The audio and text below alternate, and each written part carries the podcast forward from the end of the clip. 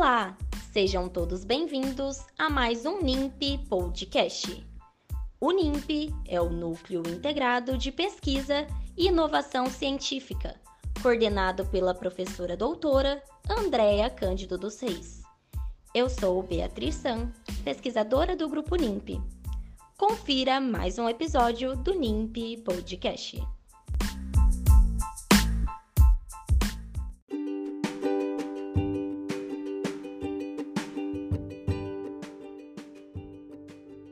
Olá a todos, sou Juliana Tardelli, integrante do grupo de pesquisa NIMP, coordenado pela professora doutora Andréia Cândido Seis, da Faculdade de Odontologia de Ribeirão Preto, FORP USP. Neste vídeo, abordarei sobre a análise da força de adesão bacteriana por microscopia de força atômica. A infecção perimplantar continua sendo a principal causa para a falha de reabilitações em plantas suportáveis, e esta continua sendo o principal motivo da insatisfação de pacientes com gastos com tratamentos para conter. Apesar da literatura apresentar diferentes tratamentos de superfície em implantes dentais para prevenir infecções, tais como íons de prata, cobre e zinco ou polímeros de liberação lenta de antibióticos, estes ainda apresentam limitações, como a resistência bacteriana, rápida liberação do fármaco e até toxicidade. Por isso, a busca da compreensão dos fatores que determinam a adesão bacteriana às superfícies de implantes configuram-se como o caminho para o desenvolvimento de estratégias para impedir tal contaminação e assim aumentar a sobrevida de reabilitações orais em plantas suportadas.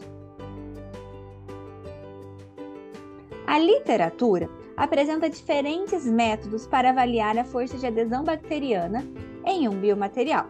Dentre os métodos qualitativos, destacam a sucção de micropipeta, a técnica de placa e lavagem, o ensaio de disco giratório, a técnica de força de empuxo e a centrifugação. Dentre os métodos quantitativos, destacam-se o cito descolador, nanoindentação, pinças ópticas, técnicas de pressão de passo e microscopia de força atômica.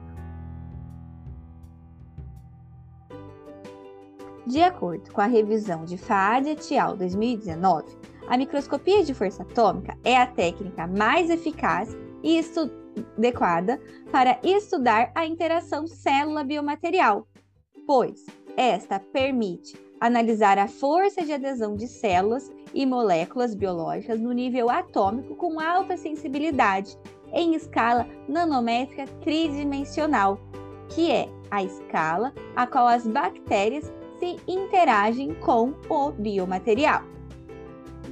Mas como que é realizado esta análise?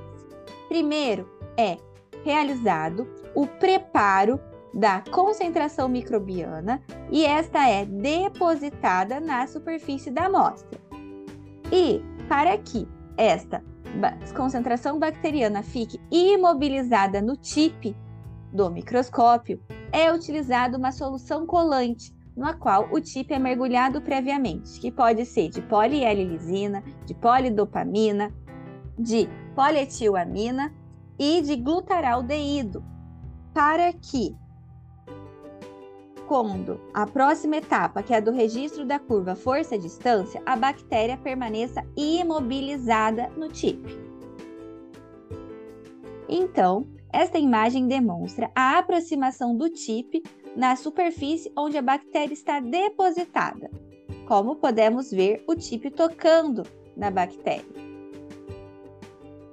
Após isso, é aplicada uma força de retração na qual demonstra-se que a bactéria foi completamente imobilizada no tipo, como demonstra essa imagem F, para que ocorresse o registro da curva força-distância, que determina a força de adesão bacteriana. Após a realização desta análise, é utilizado um corante fluorescente na ponta do TIP para verificar por microscopia de fluorescência se realmente o TIP tocou nas bactérias e se estas estavam vivas. para que pudesse se analisar a força de adesão desta bactéria na superfície. Em resumo, como que ocorre esta análise? Então, primeiramente, é determinado a concentração bacteriana a ser depositada na amostra. Após isso, o TIP é mergulhado em uma solução colante, para que haja a segurança que a bactéria ficará imobilizada. Então, a primeira ação a ser realizada é a aproximação do TIP na amostra onde está a bactéria. Após isso, ocorrerá a imobilização da bactéria no TIP. Após isto, ocorrerá a retração do TIP com um tempo de 0 a 10 segundos para o registro da curva força-distância, que determinará a força e a energia de adesão bacteriana nesse substrato. Agradeço a atenção de todos e estamos à disposição para possíveis dúvidas.